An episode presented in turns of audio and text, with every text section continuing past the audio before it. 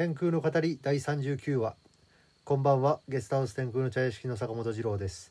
この番組では山奥でゆるくゲストハウスをやりながら日々感じたことや体験したことをぐだぐだ喋りたいと思います、うん。えっといつも通りあの寝る前の収録ですね。うん。えっと映画を見終わった後にえっとねあのシャワーを浴びて寝るっていう時にあの収録をして、えーいますね。うん。うん。でねあのそうですねあの最近はねあのこの映画野外シネマができたんですよね天空の茶屋敷にですね。うん、それをまあお客さんが来たら一緒に見るしまあお客さんがいなくても一人でね映画を見るんですけど星がね綺麗でねえっとね虫の音がねうるさいぐらい響いててね。うん。すごくいいですよ。うん、で隣で焚き火火を起こしながら映画を見るっていうような感じですね。うん、でえっとまあ寒いは寒いんですけどやっぱ山だしもう9月後半になったか、うん、だから寒いんですけどまああのまあまあなんていうのかな着込んでね見れば大丈夫かなでまだまだ大丈夫かなってあとね寒いのも一つねあのなかなかね。ご ごめんなさい。あなちょっと小次郎がね今隣でねぐるぐる言っててねあの鼻僕ムズムズしてくしゃみしたんですけどまあ猫アレルギーっていうわけじゃないんですけど多分うん。まあまあはいうん。でですねえっと映画いいですねすごく。あのーうーんとあのー恥ずかしながら最近なんですよ。初めてなのかな。僕映画見れない人やったんですけど最近はね見れるんですよね、まあ、前にも言ったんだけど。でうんと最近好きなのが、まあ、時代時代劇っていうなんていうのかな。まあ昔の話時代劇って言っていいのかな。うんまあまあ中国の昔の話とか。あとは実際に歴史的に歴史上起こったことを、うん、映画になってるっていうのが面白いですね。起こった事件とかそういうのがね。うん、なんていうのかな。タイムスリップというか、うん、なんかね映画の世界にぼ入り込んでねいろんな国を冒険してる感じですね。いろんな時代とかいろんな国。ね。うん。でやっぱこう世界中いろんな国僕行ったのでやっぱ面白いですね。うん。うん。で少しね公開してることといえば僕あの24歳から29歳まで海外放浪してたんですけどその時であんまりこうあの学がなかったんですよね。うん、歴史とかねあんまり詳しくないしその国の成り立ちとかそういうなんていうかななんどうやって国が起こったのか果たしてどうやってけ、まあ、経済のことだとかあとはねうんまあそういうねそういうこと、うん、そうそうそうそう国の成り立ちだとか経済だとか歴史だとかねそういうのを僕わからない分かってなくてただ観光地を巡るような旅をしてたっていうのがちょっともったいないかなと今思っててまあ歴史とかを知っ知ってたりとかね、うん、そういう知見知見というかうん知識がいっぱい豊富だ知識が豊富だったらまた別の旅の楽しみ方もあったんだろうなっていうのはありますね。うんうん、まあでも僕の場合はそうだな。その何も知らないから旅をして少し賢くなったっていうようなところもあるのでそれはそれでまあ良かったのかなとは思っておりますね。うんうん、でえっと今日見た映画なんですけどそれをね語りたくなったのでちょっとこの場をこの場でねちょっとねアウトプットしようかなと思いますね。うん、で今日見た映画が杉杉杉浦杉原千畝杉原千畝ですね。えっとうんとねこれはあの知る人ぞ知る偉人なんですよね。うんまあもちろんねあのちあの学がある人は知ってると思うけど、うん、まああんまりこうねあの歴史の教科書に出てくるような偉人ではないですよね。うん、で、うんまあ、偉人そうだな僕あの偉人ってあんまりこうなんていうのかちょっとやっぱ異次元すぎてね自分とはかけ離れすぎてあんまりこうあんまりなんていうのかな興味がないというか「うん、へえすげえ」ぐらいでのなんていうのかなあんまりこう入り込んでもっと知りたいとか思わないんですけどまあ僕がね強いてあそうかうん好きな偉人と言ったらそうだなもう真っ先に僕が思い浮かぶのがムヒカ大統領かな。ウルグアイの元大統領のムヒカ大統領がもうね生きる伝説ですね、う、歴史上の偉人ではない。まだ生きてるので、うん、でも、うん、きっと僕がねずっと今後も好きな偉人としてずっとねえっと語り語り語るじゃねえや。ずっとこう言っていくんじゃないかなと思います。僕ねムヒカ大統領ね尊敬しすぎてね好きすぎてね会いに行ったぐらいだからね。だからねうん。そうそうそう。でまああの歴史上の偉人で言えばあの何て言うのかな好きな偉人の一人。うん、好きな偉人の一人というかうんまあ好きな偉人うん何て言うかな。まあ好きな偉人ですね。ごめんなさい。好きな偉人なんですけど杉原千畝なんですよね。うん、ででねこの何て言うのかなえっと好きな偉人はって聞かれた時にまあ大体よありがちなのがねえっとね まあ坂本龍馬とかえっとあとは織田信長とかねなんかその辺がねえ結構ありがちじゃないですか。でよく分かってる人やったら吉田松陰とかうんそんな感じやないですか。うんまあ、ちなみに僕坂本坂本龍馬とちとは関係ないですよ。僕坂本なんですけど。うん、でえっとうん。あそうだ。坂本龍馬は関係ないけど僕あのそうだな。歴史上の偉人で言えば中富の鎌足りかな？藤原の前の。うん。えっと中富の鎌足り大化の改新のね。その人との子孫らしいです。死んだばあちゃんが言ってました。本当かどうかは知らんです。ごめんなさい。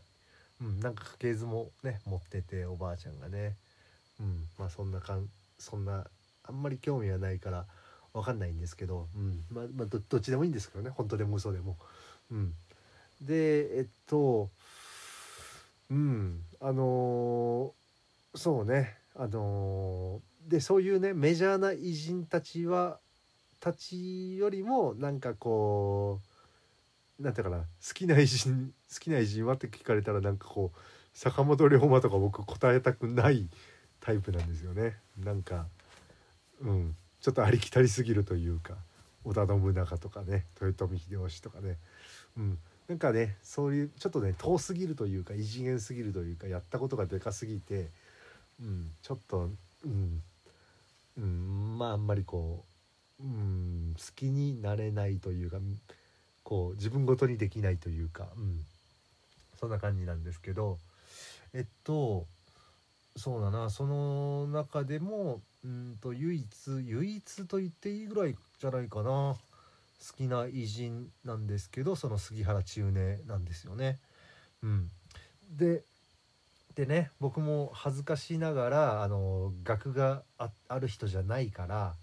まあ、恥ずかしくもないか別に、うん、まあまあ、うん、えっと初めて知ったのがそれこそね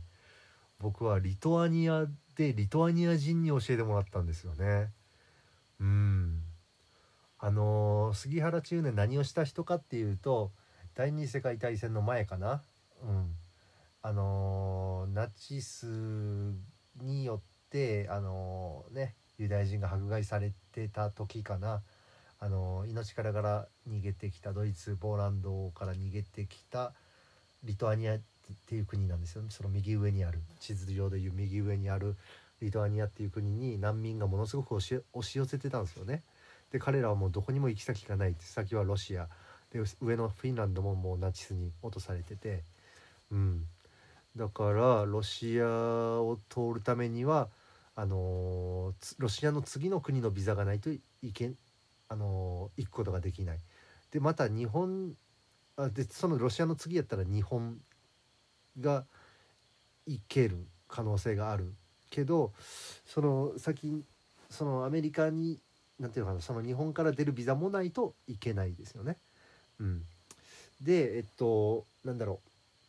うで当時の背景としてあの日独伊独日日本イタリアドイツの三国同盟の、えっと、ちょっと前の時代なんですよね。で、えっと、ナチスが勢いが強かった時で日本としてはこのドイツにえっとそうあの傾倒してたっていうかそのドイツと一緒になる方がなりなりたかったっていう流れがあったのかなだからそのそのユダヤ人を難民として受け入れるという助けるようなことはしたくなかったんですよね。日本としては。らしいんですよ。うん、でえっとでそのなんていうのかなその杉浦中根さんは杉原中根さんはごめんなさい。えっとそのねその日本の日本にも許可を求めたけど許可を出してくれない。でだけれども、あの自分のねその外交官という立場でありながらそのリトアニアにてえっとね悩んだ苦渋の決断でねビザをたくさん発給しちゃしたんですよね。うん、あの日本日本の意向は無視してというかまあそれはうまいことね自分なりに解釈をしてあのどんな罰でも受け入れるっていうそれよりももう自分の立場をがどうなってもいいから目の前に自分がねそのまあ、いった職権乱用になるんですけどそのビザを発給することによってあの目の前の命が救われるかもしれない。多くの命を救えるかもしれない。かもしれないですよね。本当に分かんないですよね。実際にその人たちが発給してその人たちがね無事ロシア日本を渡ってアメリカに行けるかどうかも分かんない。だけれどももうそれを発給し続けたですよ。うん、あの何、ー、て言うのかなその立場とかいろいろあるじゃないですか。うん、人ってそれぞれね社会の中で。そういうのよりも本当に大事なもの本当に自分が救いたいもの救えるかもしれない。自分の権限自分がこうすればその人たちは救えるかもしれない。もう自分のの立場がねどうなるか分かんない。もしかしたらね日本に帰って処罰されて殺されねあの殺されるかもしれないってもうどうなってもいいどんなリスクを全てのリスクを背負ってそのビザを発給し続けたんですよ。うんうんうん、でまあそれによって実際はね2,000人2,000以上のビザを出したのかな。うん、あの数字で言えば。で現在その人たちの、あのー、子孫が約4万人ぐらい生きてるって言われてますね。あの、ビザ発給して、逃げれた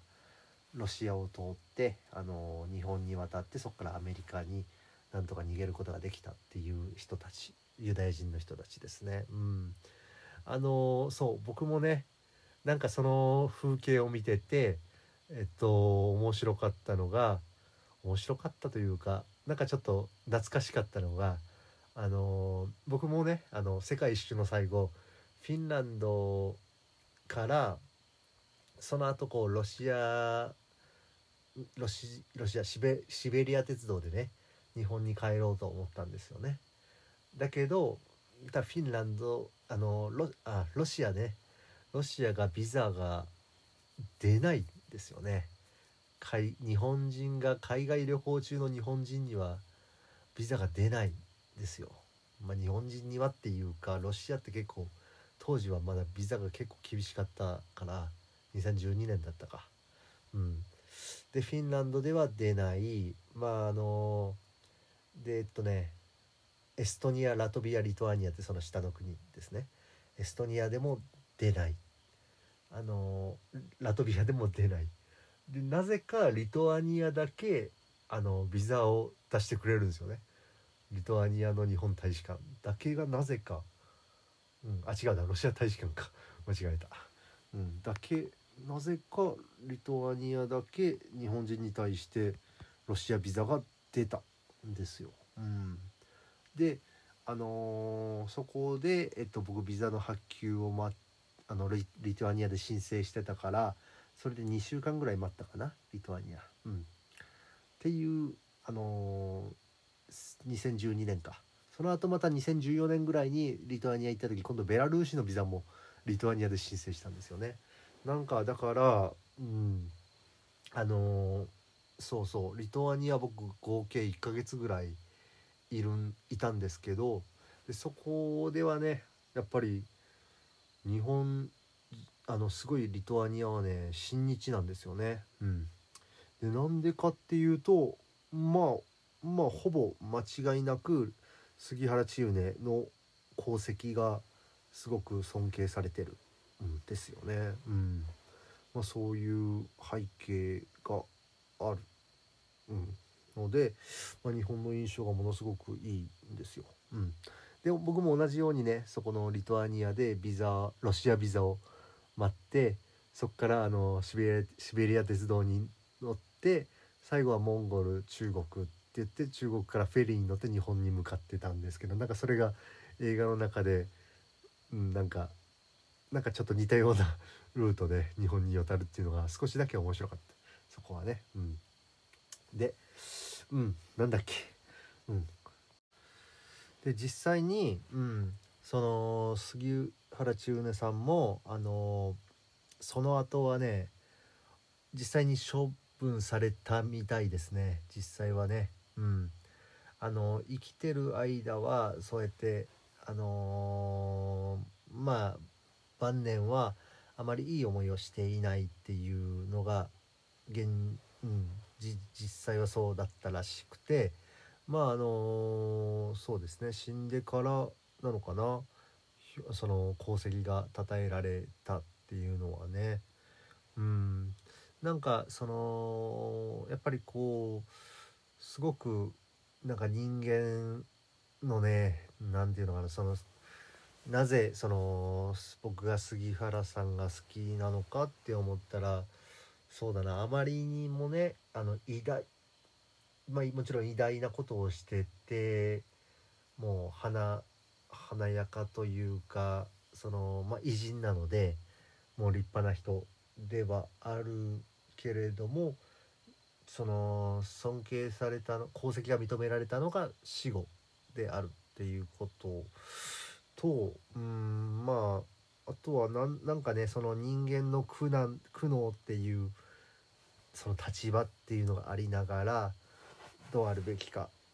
その本当に大切なものは何なのか自分ができることで何ができるのかっていうのをもうそのなんていうのかな葛藤がすごくこのなんていうのかな人間臭いというかなんかねイメージできちゃうんですよね。そのうん。なんかすごい。でそれでもう自分はどうなってもいいから多くの人を助けるという決断を助ける決断をしたっていうのがすごいかっこいいですよね。うん。まあそんな感じですね。でリトアニアでもねすごくリトリトアニアではおそらく一番有名な日本人かな。うん。で実際にねあの初めて教えてられ教えてもらったのリトアニアなのででねやっぱそこにもメモリアルホールメモリアルセンターが杉原さんのメモリアルセンターがあって当時住んでたあの大使館なのかな。うん。が今そうやって、うん、開放されてるしぜひね一度行ってみるのはおすすめですね。リトアニア僕すごい好きですね。うん。ヨーロッパでもあの見どころっていう見どころはそのまあまあちょっとあるんですけど、うん、そんなに多くはないんですけどあの国としてっていうか国民性がすごく好きだったなと思いますね。うん、